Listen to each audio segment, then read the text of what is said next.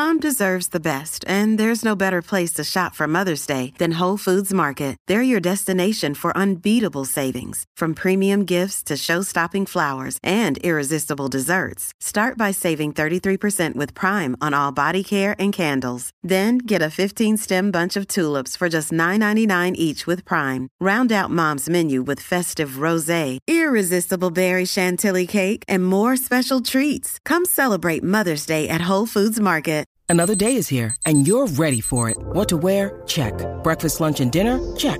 Planning for what's next and how to save for it? That's where Bank of America can help. For your financial to-dos, Bank of America has experts ready to help get you closer to your goals. Get started at one of our local financial centers or 24-7 in our mobile banking app. Find a location near you at bankofamerica.com slash talk to us. What would you like the power to do? Mobile banking requires downloading the app and is only available for select devices. Message and data rates may apply. Bank of America and a member FDIC. Este programa no hay manera de copiarlo. No porque no se pueda, sino porque no ha nacido. ¿Quién se atreva a intentarlo? La Garata. La joda en deporte. Lunes, lunes a viernes por el app La Música y el 106.995.1. La, Mega. Temas más calientes en el mundo de los deportes nacen aquí, jamás mueren. Atención, Facebook, Twitter, WhatsApp e Instagram. Llegó el momento de darles de comer. Comienza, comienza la garata del día. Bueno,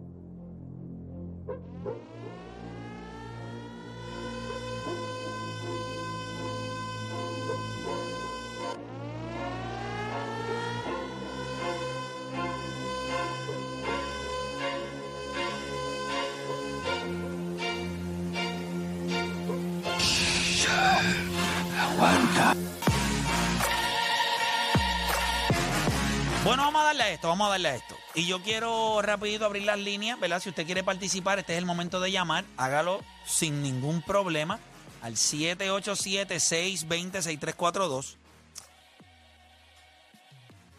Yo no sé si hay una verdad absoluta en este tema o si realmente esto es un mito. Pero muchas personas opinan que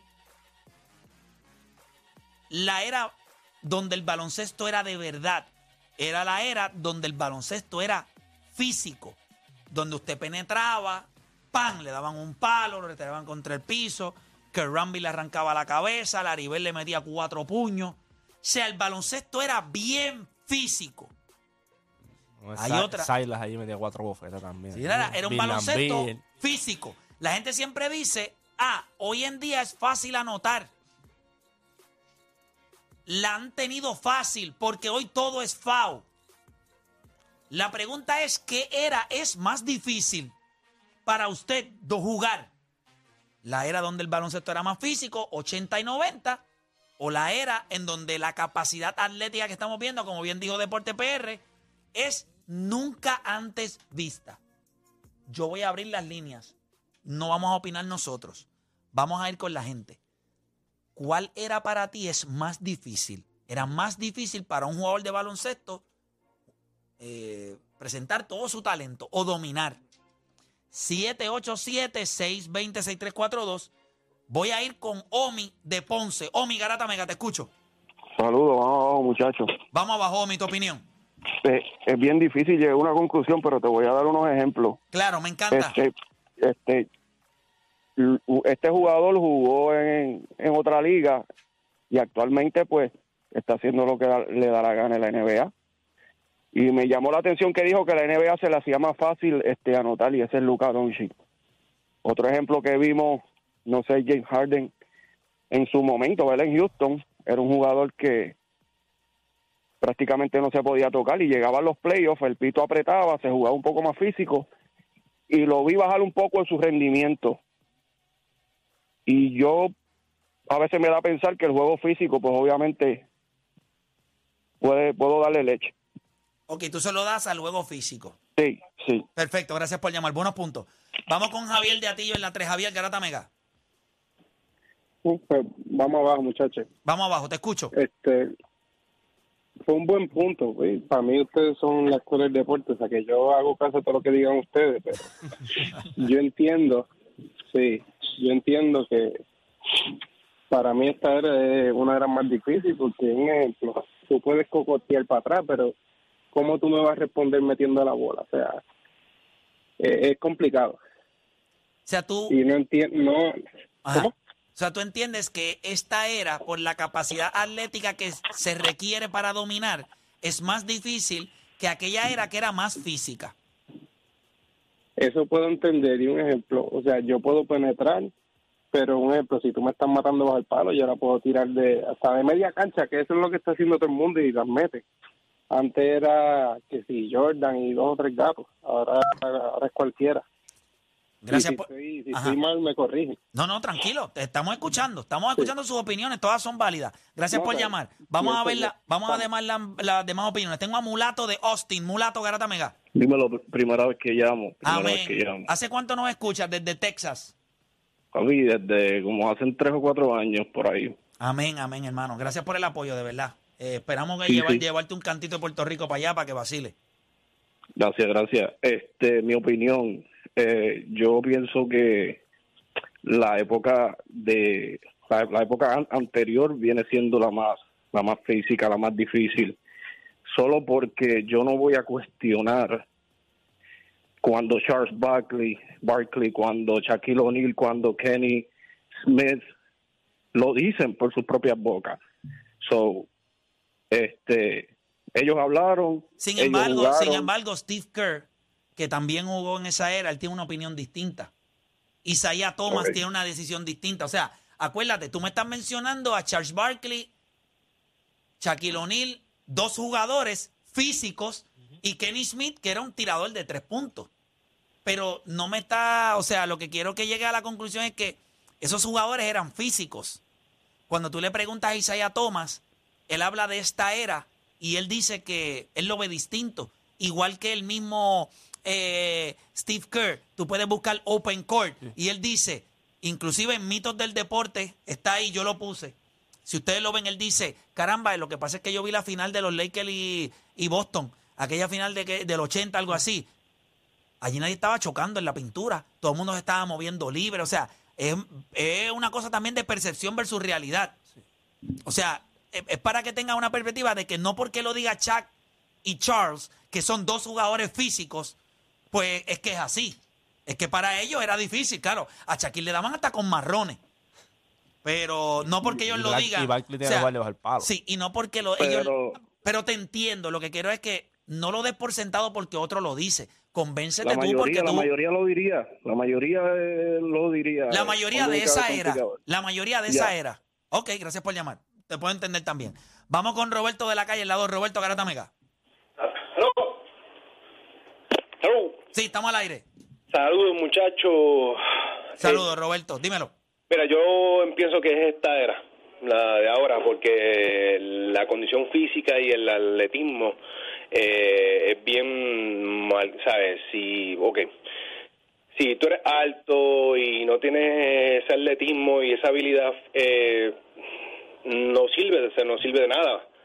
Ahora mismo, pues, este, entiendo que el, el- la, la de ahora más difícil. Si no tienes el atletismo, o sea, no puedes, no, no participas, estás en banco, aunque Gra- gracias por llamar. Eh, Quiero aclararle algo. Se dice capacidad atlética.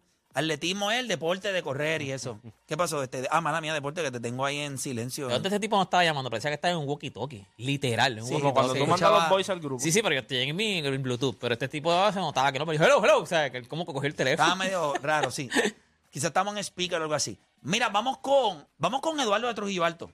Eh, eh, Eduardo, está al aire. ¿Cómo va, muchachos? ¿Cómo están? Saludos, Todo bien, gracias a Dios. Mira, eh, para mí, eh, la era más difícil es ahora, porque el baloncesto está en su máxima expresión.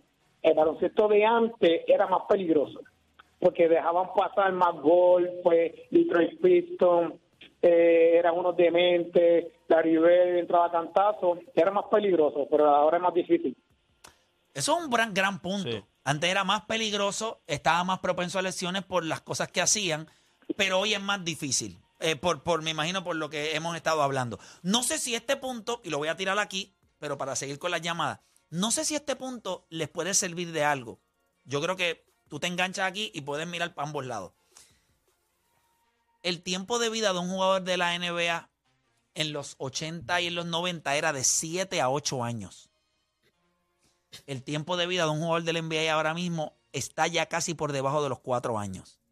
Lo que significa que usted llega al NBA y si en 3 o 4 años usted no se establece, usted va para afuera. Antes en el NBA usted podía llegar y podía jugar 7, 8 años, brincar, tener una pipita, hacer un par de cositas. El tiempo de vida de un jugador en la liga pudiera estar eh, también, podría dar algo de eso. Vuelvo y repito, eso es un dato. Usted lo puede, y, no sé si, la, la última vez que yo lo chequeé hace algún tiempo, pero yo creo que está, en los 4 o por debajo de los 4 años, el lifespan de un jugador. Yo estoy viendo jugadores ahora mismo que han estado mencionando para el baloncesto nacional y yo nunca me di cuenta cuando esa gente ya se fue del NBA. Hay tantos jugadores que usted no se da cuenta. Por eso es que yo creo que la Liga del Baloncesto Superior Nacional se va a nutrir de mucho talento porque la NBA los está despachando más rápido. Y son talentos que dicen, yo quiero volver, quiero un break a la G League.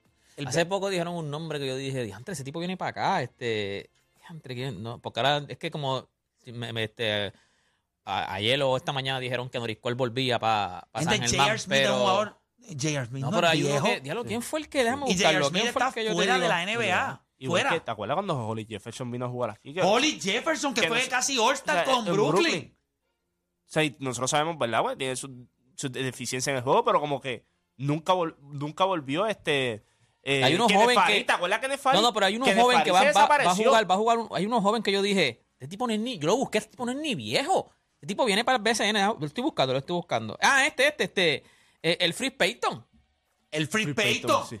Es un El Free nene. Payton, El Free Payton no tiene 30 años. no. Papi, él va, viene para acá, para los José Manatí. El Free Payton que era un galga alto y todo. Bueno, por el pelo también tiene un matón Ah, bueno, ahí sí, sí, terrible, que una ya se piña. recortó. Pero, déjame cuántos años tiene el Free Payton. el Free Payton tiene que... Yo creo que el Free Payton no tiene 30 años. No, no, de- de- de- de- de- Búscalo a ver. Como- 28 años. Te lo dije, no tiene 30 años. Un nene. Cuando yo lo leí, yo dije, este tipo no es un, no es un viejo. soy yo. la liga, más o menos. Eh, para que te des cuenta. Mira el año que lo draftearon. Búscalo. Y él fue... Número Como 2. 2013 por ahí fue que él. Él estuvo en el de Nel- No, no. Él, después del de Nel- Déjame buscarlo aquí, ¿dónde- ¿cuándo fue que lo draftearon? Como 2015. Estamos en el 23. Fue como 2016. En, eh, espérate, que- que- 2014. 2014, ¿ves? Primera ronda, puesto 10, 2014. Y, y búscate cuándo fue la última Filadelfia. ¿Y vez que cuándo jugó en fue la última vez que jugó? Yo creo que lo jugó 2020. Seis Con los años. Knicks. Yo creo que la última vez fue con los Knicks. Él jugó en el 2022 ¿Con quién? con Phoenix. Sí, sí, pero no jugó realmente. No jugó. Jugó- El, último. ¿cuándo, cuándo fue que jugó los Knicks? Con los Knicks fue el año anterior, 2020, Ese fue el 2021. último año que jugó. Pues como mira, tal, como un minuto. como es que lo draftearon en 2014. Y fue pick que 12, 13, algo así fue. 10. Die- ¿Ves? 10, o sea, un lottery pick. Está fuera. O sea, escuchen esto, escuchen esto. Un lottery pick, un tipo que está drafteado entre los primeros 15 es un lottery pick. ¿Sí? Por eso es que cuando usted ve el NBA draft, te dan los primeros 15. Ellos entienden pues, que esos 15 primeros son un lottery pick. El Free Payton fue un lottery pick del 2014. Está fuera en 7 años de la liga. Pero no va, You're out. no va a estar lejos. Mira el meme que hubo de la camisa de Kevin Durant de la de Dragon Bender. Que el Fini lo cogió con el pick 4 y no jugó ni, ni 4 años en la liga. Fuera. Fuera. Afuera. Eh, eh, Marquis Chris también, que ha corrido toda la liga y. Marquis Chris. Lo mismo, o sea, cuando tú vienes a ver, hay muchos jugadores que. O sea, es como tú dices, si no despuntas rápido y no consigues un rol así o algo. Patrick Beverly se tuvo que ir allá, a roncar por allá por la China y todo para volver para acá. Y va para lo mismo otra para vez. lo mismo, o sea, es complicado establecerse. en esta- Terence Ross iba por el mismo, por el mismo barco Gente- antes que llegara Orlando. Dwight Howard. No ti- Dwight Howard tiene como 37. 35. Por ahí. 35. Está fuera de la liga. 35, 36. Un tipo de, un tipo dos veces Defensive, Defensive Player of the Year. Back to Bueno, back. pero es que eh, lo dijiste ahora mismo, este, ese chamaco no es viejo, el Jefferson no es viejo. Holly Holly Jefferson. Jefferson no es viejo. Fuera de la fuera liga. de la liga. Y- Gente, espérate. ¿Cómo se llamaba el que metía la bola en el CW? Eh, Jamie Ferdette. Jamie Ferdet. no, sí. Ese no duró ni. Ese no duró nada. Nada, nada.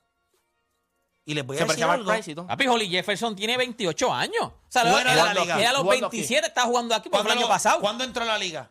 Voy a buscarlo aquí. Él fue como 2014 por ahí también. Yo creo que son todos más o menos del mismo draft. 2015. 2015. Holly Jefferson 2015. 2022, fuera de la liga. Siete años. Eso es sin contar los jugadores que nosotros vimos en college, que son playoffs de year y todo. Fue round pick también. Fue Eh, 23, pero fue pero sí, round sí, pick. sí, Pero no. para que te des cuenta, Eso es para que usted se dé cuenta que en los primeros picks cogen 30 en la primera ronda. Y hay jugadores que ya fueron drafteados 10, 11, 12, 15, están. 20 y se fueron. Mira, Ahora- Okafor. Mira Okafor. Okafor, sí, pero por la lesión. No, no, claro, pero que tan. O sea, no, no, Yalil Okafor sí. Sí, Yalil. Ese fue el segundo pick. Tercer pick. Tercer pick de los Lakers. Fuera, Fuera. Yalil Okafor, fuera. Ya, fuera. Para que te des cuenta, estamos hablando de jugadores que fueron lottery. Ujú, Esos pueden durar. Entonces, segunda ronda. No, no, nada. esos pueden durar 6, 7 años. ¿Qué tú me dices a mí los que están en segunda No, ronda? no, no. Eso tan. Dos- Dos años, papá. Dos años, tres años. Eso es como tú dices, sí, Chris Middleton es es una un año excepción. novato, Tú- y si tú despuntas rápido, o sea, si tú eres un, un second round pick y en tres años tú has despuntado, tú no vuelves a jugar en NBA. Tú no vuelves a jugar. Y tú, tú tienes tu año de contrato, lo que te, lo que te dieron en el contra- cuando te piquearon. ¿Tú Ah, sabes, pique, quién, eso se- ya. tú sabes quién es la- un outlier ahí y hay que ver. Austin Reeves va a ser bien interesante verlo. Caruso fue un outlier también. Caruso, second round. Pero tú viste lo que tuvieron que Pero hacer. hay que ver. Sí. Porque ya tú ves. Porque Caruso ya. Sí, Caruso está pistoneando ya en Chicago allí. Pero porque tú crees que la liga trajo G League. Porque ese es el problema. O sea, la liga te trae G League y te ponen esos tipos a jugar para que los equipos como que, mira, acuérdate que ese tipo está allá abajo todavía. Para, lo contrario, para lo que estés pendiente y todo. O sea, la liga está, sabe lo que está pasando. Está- Sí, porque el va, éxodo mejor es demasiado. Sí. Se te van por otras ligas. Y, Karen Fari, éxodo- Karen Fari tiene 33 y años. acuérdate, ellos dicen, estos tipos se me van por Europa. y me cogen esa liga de allá con un... mo- Porque estos tipos tienen talento. Lo que pasa es que no es la La crema de la crema. allá, allá, allá lucen bien. Voy con, voy con bien. Andrés Delares, voy con Andrés Delares. Andrés Garata Mega. Sí, buenas tardes, muchachos. Saludos, Andrés, sí. Eh, háblame. ¿Cuál, ¿Cuál es tu opinión? Mira, mi opinión, esta era de ahora, la capacidad de atleta, de atleta está más moderna que la anterior, aunque la anterior hay que dársela. Chad Barkley, Karl Malone, toda esa gente sí eran fajones, pero esta capacidad de ahora está muy por encima. Hoy cualquiera te mete un triple, ¿me entiendes? Y hay mucha más ofensiva. Para mí, esta era de ahora es mucho más difícil que la anterior. Perfecto. Para mí, esa es mi opinión. Gracias por llamar. Buenísima. Vamos con Antonio de la calle en la 2. Antonio Garata Mega. Ah, saludos. Saludos, hermanito. Dame tu opinión. Mira, aquí hay una división que ambas ligas tienen su dificultad. Porque si tú pones al físico a jugar con la intensidad y la modernización que tiene el juego hoy día, se te va a caer. Pero sin embargo pones a los jóvenes que están jugando en la liga de ahora a jugar con el físico que se jugaba anteriormente, también se cae. Ahora hay mucha inteligencia, pero no te aguanta un aspecto tan, un juego tan rudo, tan físico, como lo que se jugaba en los 80, a mediados de los 90. Ya a mediados de los 90, a finales, principios del 2000, ya el juego empieza con una inteligencia diferente. Lo notas en los scores. Un juego entre los 80 90 entre Chicago y Miami o Detroit o Nueva York se te terminaba un juego entre los 80 85 puntos. Ahora un juego se te termina en 130 135 puntos. Así que mm, hay, hay una hay una diferencia sí pero cada época para mi opinión cada época tiene su dificultad propia eso y no podemos No, no, no. Espérate, déjame, déjame, déjame aclararte algo. Eso yo lo. eh, no, tú- yo- ¿Estamos en, en Bluetooth o algo así? eh, sí Porque estoy se- conduciendo Ah, es que se escucha un ruido fuerte, eh, pero nada, eh, Ya, si están discul- manejando, no, no, si están manejando no hay problema. Mira, yo quiero que, yo quiero que, yo quiero aclararte algo, y esto es más percepción versus realidad. Eh, los juegos ahora mismo, el average de puntos por juego, y por eso quiero, eh, escucha, Bájalo en bloque, bájalo no, no, no, que, él siga guiando y que nos escuche ahora. Mira, esto es lo que para mí es importante que la gente entienda pero no porque no lo sepan, es porque esa información para ellos a veces no está accesible porque no saben dónde diablo buscarla. Eh, pero mira, yo las eras las tiendo a dividir, eh, aunque son dos, pues a mí me gustaría poner tres. Porque si tú me preguntas a mí, esta era, aunque la capacidad atlética es superior a cualquier otro momento de la historia, el juego ha cambiado tanto y hay tantos espacios abiertos que no es que sea difícil, o sea, no es que sea fácil, pero no es tan difícil. Yo creo que son, si lo fuéramos a dividir, tendríamos que dividirlo como en tres. El juego físico, físico bruto de los, de los 80, voy a poner los 80. On the merge. On the merge. El los 80 fue macabro. En los 90 fue como un hybrid. Porque aunque el sí el juego era físico, fue a principios de los 90. Que quedaba remanentes de los 80, pero la liga fue cambiando. Ya cuando Michael Jordan domina la liga en los años del 93, 90, 93, después él se retira y regresa a 96, 90, Sí, 98. para el segundo tripit. Esto era una liga, y a eso es lo que voy. En el 95-96, los equipos eh, en puntos por juego, en esos años se anotaban entre 101 puntos a 99. Ellos estaban entre 100 a 90 puntos por juego promediados. En esa era física que se daban puños y patás, que son los 80, se promediaban 110. Mira, en el 2000, en el 1983 se promediaron 110 puntos por juego. Una era física, se metía la bola como una bestia. Para que ustedes vayan entendiendo. En el 1989 se promediaban 109 puntos. Ya iba bajando un poco. Cuando ya Michael Jordan sale de la liga, que es en el 98, la liga está promediando 95 puntos por juego, lo que significa que algo cambió en cuestión de los anotadores, el pace del juego y cómo se jugaba. Pero la era más difícil de jugar baloncesto no es la era física. No es hoy.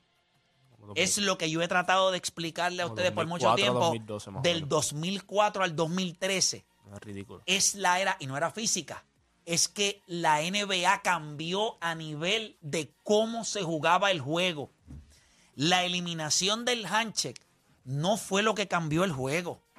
Eso se lo dice alguien que ha estudiado el... Es como alguien que del bizcocho solamente se come el frosting. Cuando usted se mete dentro del bizcocho, usted dice, no, no, papá. Cuando elim- eliminaron el illegal defense, esto cambió por Ahí, completo. para mí también es ahí. Y ese es el responsable de que el triple hoy se tire de manera desmedida.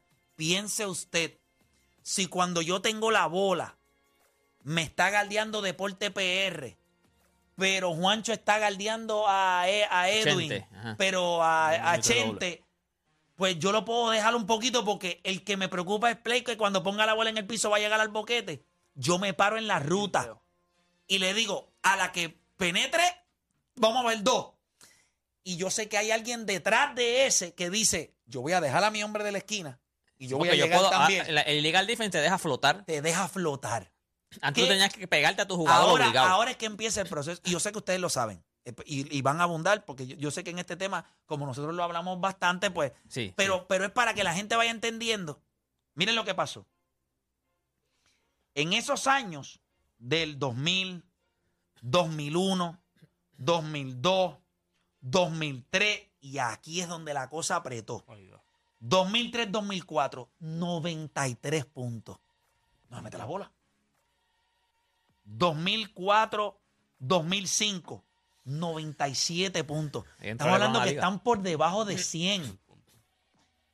Y de ahí tú lo mueves, mire esto, del 2000, 2001, 94 puntos por juego. 90 2001, 2002, 95. 2002, 2003, 95. 2003, 2004, eh, 93. 2004, 2005, 2004, 2005, 97. ¿Cuándo 97, quitan el defense? 98.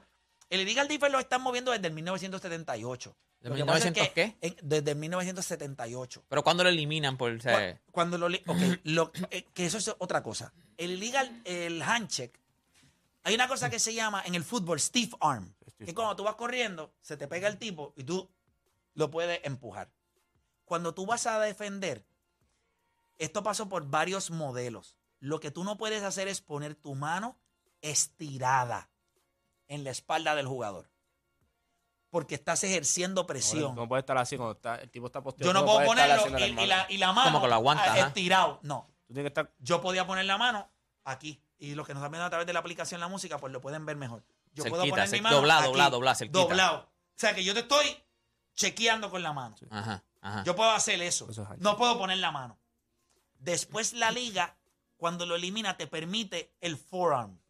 Porque tú Que acuerdo. postea, El ahí ojo. me Me acuerdo, acuerdo, ahí sí, tú ves cuando se sí, postea. Me acuerdo la- que te ponían, ajá, te ponen el de esto. Cuando la liga ya lo elimina y mete lo del handshake, aquí es donde a mí me gusta que la gente lo vea, porque es de la manera en la que cambió la velocidad del juego.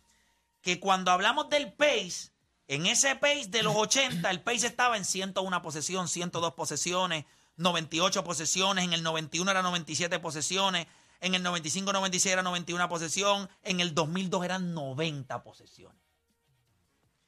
En el 2005-2006, 90 posesiones. O sea que este juego se volvió una brea. Sí, lentísimo, lentísimo. 2013-2014, 93 posesiones. En una era que todo el mundo decía, no, papi, eliminaron el handshake, se está jugando al garete. Hay posesiones. El baloncesto se convirtió en algo lento. ¿Qué pasa? Hay un brinco muy grande en esos años, después del 2014-2015, y brinca por primera vez los intentos de tres puntos que se movían de 18 intentos a 18 intentos, 18 intentos, 18.3, 18.4. Había equipos que estaban ridículos, pero no todos. Ajá, ajá. El 3 se mueve, mira, a intentos de 3 por juego. Ok. En el 2011, 2012 eran 18 intentos. Ok, te voy a dar los años antes a eso. Del 2009 al 2012, que fueron tres años de tres o cuatro años, Otro año, ajá. cuatro años, lo que se movió fue punto 2 o punto 3. Del 2009 al 2012 son tres años. Tres años. Bueno, si tú cuentas el 2009, 2011, 2012 y 2013. Ah, ok, 2013, Había un 2013. al- y entonces. había- 2012, 2013. Y Son cuatro años. había un outlier ahí, porque los Knicks se estaban tirando. ¿Qué pasa? Que es el primer brinco de la NBA baja de los 18 en promedio. Y cuando tú tienes 30 equipos intentando un montón de triples, tú moverte de 18 a 20 es un brinco grande. Es un, es un dos, ¿verdad? Es- Dos. Es, es- es un es dos brincos. De un brinco de dos, es un más dos. De ahí en adelante, todos los años, llevaba tres o cuatro años sin moverse. De ese momento en adelante fue 20, 21, 22, 23, 23, 23, 20, eh, 20, eh, perdón. Fue 20, fue 20, 21, 22, 24, 27, 29, 32, 34. Porque cuando la liga vio, ok, ya yo no voy a pasar trabajo penetrando. Tenemos que desarrollar tiradores. Llegaron los stretch four. Hey, legal defense ayuda también a eso. O sea, tú cierras la pintura. O sea, no hay break. Tú Y- cierras y- la pintura. Tú haces una zona. Ahora mismo tú haces una zona. So, para mí, cuando yo miro la era más difícil, hoy no es. ¿Por qué tú, esto te iba a preguntar, ¿por qué entonces cambiamos a que ahora esta no es la área más difícil? Bueno, si no, todavía está no, no, no, defense y todavía Esta liga demanda a nivel físico mucho más.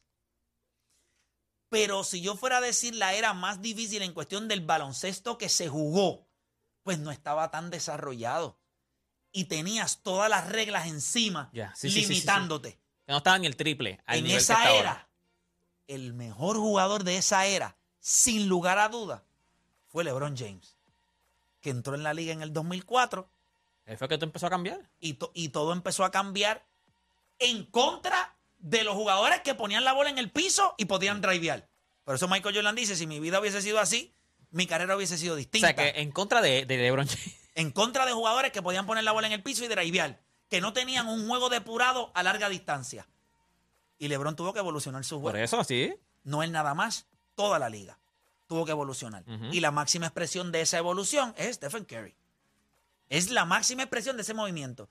Porque Jerry Calangelo, que fue el tipo que convenció a David Stern de cambiarlo de el illegal defense y toda esa estupidez, y lo del handshake y todo eso, ¿de quién era la presidente?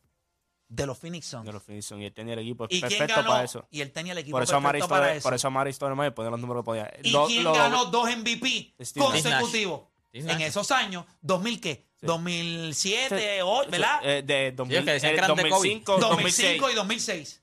En esos años en donde él tenía, pero él estaba años luz. Ganaban 50, 60 juegos, pero no ganaban y no va a estar lejos los mejores años de Carmelo Anthony. Fue ahí, ya terminando ahí, cuando ya después, o sea, cuando, cuando acuérdate, Mike Anthony llega a Nueva York, él empieza a implementar lo mismo. By the way, Orlando con Dwight Howard se beneficiaba de eso. Es Tú correcto. doblabas a, a Dwight, Y tenía- Richard Lewis, Jason Richardson, Hido Turkel, Jamil Nelson, JJ Reddick, eran todos tiradores. Eh, Dwight, Dwight tenía números grandes ofensivos, pero no eran los que tú piensas cuando tú dices, era el tipo de la máxima expresión Dwight. O sea, no era Chuck.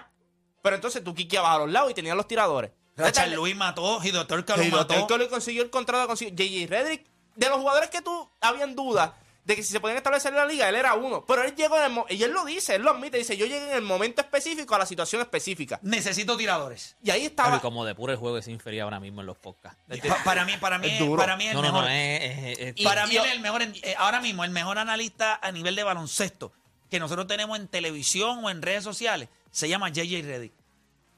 Te busca los números ahí, pero como Espérate, es. espérate. Y el LeBron. Ah, sí, es LeBron, LeBron. Yeah. Pero él te busca los números como son. O sea, él no te está diciendo porque sí, porque Mira, yo creo esto. si él, te habla, no me- mira. él te habla con los números exactos. Mira, yo, tiene todos los números ahí. Como yo le digo a la gente, si usted quiere buscarlo usted, usted va a ir a Basketball Reference o va a buscar en Google y va a poner esto. Pace, P-A-C-E. Pace by Year, NBA. Y te va a salir una tabla que te va a dar por año el height, el promedio de edad de los jugadores. Que Todo. ahora mismo, mira, para que usted se dé En cuenta. los filters tú puedes poner lo que te dé la El gana. promedio de la edad donde los jugadores. la- esto, está, esto, esto es algo impresionante también. La era donde el jugador más viejo se mantenía en la liga, el promedio de jugadores viejos se mantenía en la liga, del 1990 al 2003-2004. Descanso mi caso. Pero- Ahí era el año. ¿Tú sabes cuál era el average de la liga? 27 años. El promedio de la liga. ¿Qué significa? Que en esos años hubo jugadores en la liga más viejos que se mantuvieron se jugando. colaron, se colaron. Y, y- Espérate, espérate.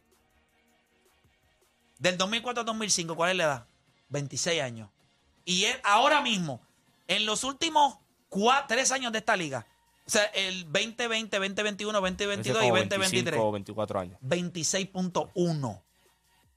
La liga se está volviendo más joven. Usted no Sí. tiene break de. Usted tiene 34, 35 años y usted está fuera de la liga. Está fuera. Pero yo le estoy diciendo esos años donde la liga fue bien difícil y la estatura. Y es, un- y es impresionante porque el juego ha evolucionado también. La estatura promedio ahora es 6'6. No es 6'7 como era antes. O sea, los jugadores han ido. Estos monstruos grandes Pero, de, capaci- de 7 pero- pies. pero hay capacidad atlética. O sea, tú lo compensas porque tú prefieres un 6'9, 6'10 que a un 7 pies. switchar, que pueda su- acuérdate, no hay O sea, por tú se está que convirtiendo en switchar. un dinosaurio. Sí, full. Yo prefiero un 6'10. Y lo- Un 6'9, 6'10 ah, con capacidad atlética que pueda meter el triple. Largo, largo y, la- y largo. Y no- y no Por solo- eso Juan Bellana, ¿con Sí. Juan Bellana qué se llama? Víctor Wembanyama, sí. Víctor Wembanyama. Wembanyama. Víctor Juan Bellana, cuando venga, él va a ser un jugador que hay que ver. Pero él es. Pero tiene que coger, está flaquito. No, pero no esta, liga es esta liga es muy rápida. Sí. Él tiene eso. Hay- exacto. Después que Y pueda switchar. Sí, pero yo estaba pueda- viendo los jueguitos de él. después y- que pueda y se, switchar se- se eso. nu- se- se- se- se aprovecha demasiado de que es, es, es, es el más alto, pero por mucho. O sea, pero por, o sea, su- su- sus extremidades también son larguísimas. Se aprovecha. O sea, yo creo que el, el amor, él va a ser. Su no es que va a novia ser de un San guandón, Valentín lo escribió también. Pero él, él se aprovecha mucho Algo de que él es bien largo. de- de- y el pace, y to- o sea, todo esto tiene contexto. O sea, el pace en los 80 es así porque el pool de talento de los 80 era ridículo.